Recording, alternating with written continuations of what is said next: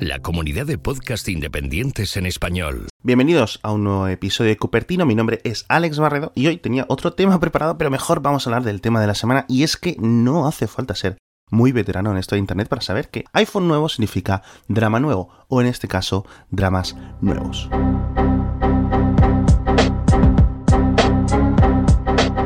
Con los nuevos iPhone 10S nos hemos encontrado con tres problemas principales, algunos ya los comenté en el anterior episodio de mis impresiones generales, pero en general tenemos tres problemas con el nuevo iPhone Uno, dos, tres. de diferente nivel de seriedad. El primero es una gestión confusa en el procesado de las imágenes de nuestras caras. El segundo, un fallo de programación que impide a algunas unidades del nuevo iPhone que comiencen a cargar si la pantalla está apagada. Y el tercero, se trata realmente de diversos problemas en la recepción inalámbrica de señales electromagnéticas, es decir, problemas de antena.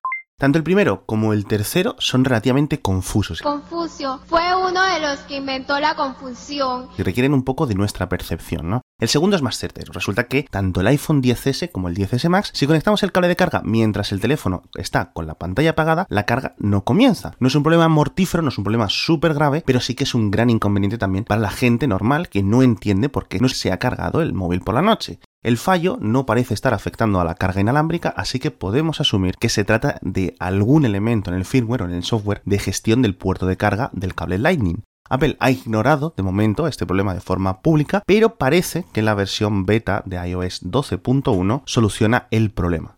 Volviendo a los otros dos problemas, tenemos que sacar un poco nuestro gorro de pensar. El iPhone 10S introducía un nuevo modo de procesado de imagen llamado Smart HDR, ya lo hemos comentado, que consiste, de nuevo, que a base de software intenta mejorar la imagen capturada por el sensor. Es decir, que esto es algo artificial y como elemento artificial, bueno, pues depende de las concepciones de cada fabricante. Claramente hay una diferencia entre una fotografía tomada por un iPhone 10 y una tomada por un iPhone 10S en muchos aspectos. Una especie de difuminación leve que se aplica a casi toda la imagen. Algunos lo han llamado filtro de belleza, pero no es realmente así, aunque comparte parte de los métodos matemáticos con los que funcionan estos filtros de belleza y los resultados, pues ya digo, son similares.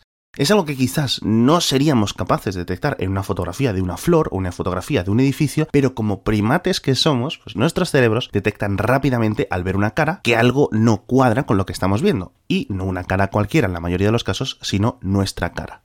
El cambio es real, está ahí y puede verse. Es decir, tus ojos no mienten. Es una decisión estética que Apple ha optado por añadir suavidad, donde otros fabricantes han tirado por añadir nitidez en los bordes y cambios con contraste artificial.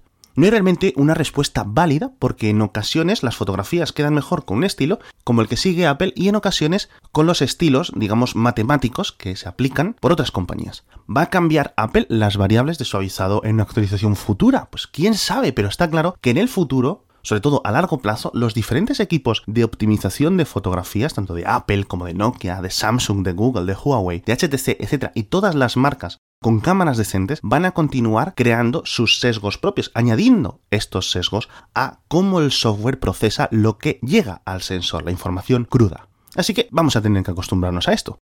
El tercer problema, decía, de las antenas es más difícil de comprobar porque requiere tener un iPhone 10 o un iPhone 8 a mano para comparar y si no queda, ya digo, a nuestra percepción. Apple por primera vez ha incluido un juego de modems y antenas de Intel en todos los nuevos iPhone, algo que hizo parcialmente con el iPhone 10 cuando los modelos de Europa o de México tenían chips de Intel, mientras que en China, en Australia o en algunos operadores de Estados Unidos seguían con los modems de Qualcomm. Pero ambos modelos del iPhone 10, repito, el modelo del año pasado, tenían mediciones similares en cuanto a la amplificación bruta de la señal. Es decir, que a efectos reales funcionaban igual los iPhone 10 con modem de Qualcomm y los que tenían el mismo, pero de Intel. ¿Qué ha cambiado este año? Bueno, el iPhone 10S tiene un nuevo juego de antenas 4x4 MIMO o MI-MO que le permite mejorar la compatibilidad con la denominada Carrier Aggregation, Que no entiende, eso es muy, muy complicado. que consiste básicamente en trabajar con distintas bandas electromagnéticas a la vez para mejorar el ancho de banda total, la cobertura general, etc. En las mediciones crudas publicadas por las autoridades estadounidenses, el iPhone 10S ofrece datos muy inferiores al iPhone 10 y también, sorprendentemente, al iPhone 10R, un teléfono que no ha llegado al mercado, pero para el que ya se han hecho públicas estas medidas. Ambos teléfonos, tanto el 10 como el 10R, mantienen un set de antenas de 2x2, pero con mucha mayor amplificación. ¿Qué significa todo esto? Bueno, pues que en algunos momentos, dependiendo de las bandas en las que funcione tu operadora y dependiendo de las condiciones entre la antena y tu teléfono, un iPhone 10S puede tener entre un poco y un mucho de menos cobertura que un iPhone 10 o que un iPhone 10R. Esto es vergonzoso. Esto es tercermundista. Los expertos no están seguros de si esto se puede solucionar con un nuevo software bien en el iPhone o bien en las antenas de los operadores, así que vamos a tener que quedarnos de momento un tiempo con la mosca detrás de la oreja. Este problema de antenas nos recuerda a los del iPhone 4 en 2010, pero no parece ser tan grave. Aquellas ya sabéis que Apple acabó solucionándolo diciendo pues que lo estás agarrando mal y regalando unas fundas a sus clientes. Mientras tanto, algunas soluciones al problema pasan por restaurar los ajustes de conexión de red, algo que, según algunos propietarios, ha solucionado el problema, algo que también tengo que decir quizás sea placebo y algo que no sabremos en qué va a quedar, cuál es la solución real hasta que no se haga un estudio a suficiente escala del problema. Y hablando de iPhones del pasado, quiero reflexionar sobre algunos de los dramas pasados de los iPhone y la reacción de Apple ante ellos. El iPhone 6, recordemos, tenía un mal diseño interior en su estructura, la gente vio cómo se doblaba y justamente se quejó. Recordemos que primero dijo Apple que solo se han quejado nueve personas. Una nota de prensa que aún tengo yo indeleble en mi cerebro. Pero luego, gracias a documentos internos revelados en juicios años más tarde, supimos que Apple no solo conocía el problema, sino que lo había medido internamente, con cifras internas propias de Apple en las que asumía que un iPhone 6 era 3,3 veces más propenso a doblarse que un iPhone 5S y que el iPhone 6 Plus subía esta cifra a 7,2 veces. No está engañando, que no nos engañe, que nos diga la verdad. Cierto es que en muchas ocasiones Apple es objeto de ataques innecesarios, de exageraciones, pero en general cuando has pagado 700, 800, 1000, 1300 o 1600 euros por un teléfono, quieres no solo que sea perfecto, quieres que sea plus cuán perfecto. Y los forofos, que en su momento negaron los problemas de antena del iPhone 4, negaron los problemas de flexibilidad, por decirlo así, del iPhone 6, negaron la reducción de rendimiento con baterías dañadas, o negaron no vieron la pérdida de rendimiento masiva que supusieron tanto iOS 7 como iOS 11 inicialmente, pues no ayudan. No ayudan negando que los teclados de los nuevos MacBook o de los anteriores MacBook Pro eran peores y no ayudan siempre hablando del Galaxy Note 7 como excusa para los fallos de estos eh, dispositivos.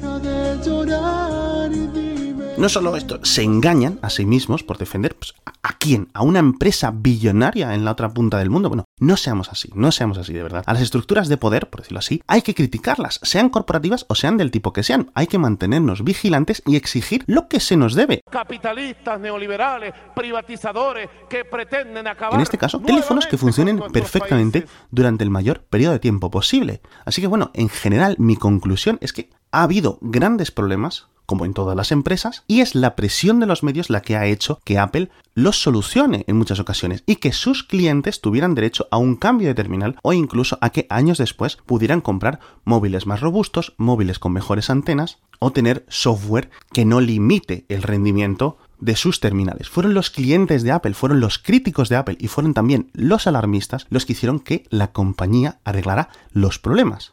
Entonces podemos decir que en general el hecho de que haya dramas, el hecho de que haya gates, entre comillas, cuando se produce, cuando se lanza al mercado un nuevo iPhone, en general y a largo plazo ayudan a mejorar los modelos y ayudan a que los clientes, entre ellos los forofos que los niegan, entre ellos los forofos que defienden a Apple, cuando ocurren estos problemas, tengan dispositivos mejores, con lo cual, bueno, pues hay que estar en cierto sentido agradecidos.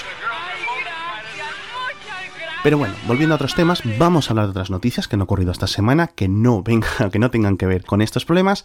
La primera noticia es que iOS 12 ha superado el 50% de la base de instalación, es decir, ya está en más de la mitad de los iPhone y de los iPad activos en todo el mundo, una cifra que lo ha conseguido en tan solo 19 días pulverizando la cifra del año pasado cuando se lanzó iOS 11 que tardó 29 días en hacer lo mismo teniendo en cuenta que iOS 12 está disponible en todos los dispositivos en los que estaba iOS 11 y encima todos los problemas del último año de iOS 11 a nivel de rendimiento para algunas personas y cómo se ha podido regar a establecer una especie de miedo a actualizaciones de software por parte de los usuarios comunes de la calle. Estos son los datos que ofrece Mixpanel. Vamos a ver los datos oficiales que suele ofrecer Apple bastante pronto, pero normalmente suele haber una correlación bastante clara. Y aunque los datos de Mixpanel suelen ser más rápidos o más altos que los que ofrece Apple a nivel oficial, sí es cierto que podemos ver que van de la mano y comparar los de iOS 12 con los de iOS 11.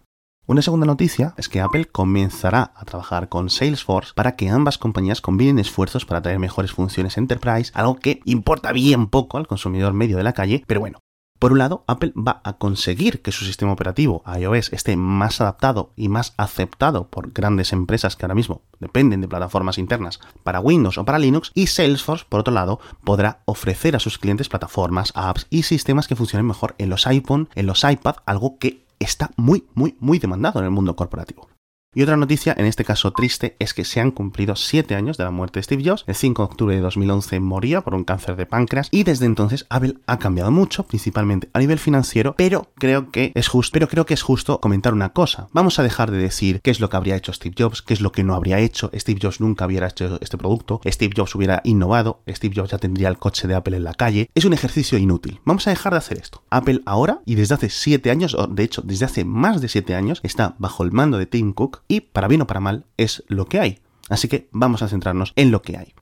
Y bueno, nos despedimos otra semana más sin tener una fecha para la próxima presentación de Apple. Sabemos, eso sí, que quedan muchas cosas por presentar antes de que acabe el año. Nuevos portátiles, actualización de la gama iMac, un nuevo Mac mini y también los nuevos iPad Pro. Y por último, unos más que posibles AirPods renovados. Esto si Apple no nos sorprende con alguna cosa más que no esté más que sospechada. Hasta aquí este episodio de Cupertino. Recordad que siempre podéis seguir la actualidad tecnológica cada día desde Mixio, tanto en el podcast como en el boletín de correo. Mi nombre es Alex Barredo y nos vemos en el próximo episodio.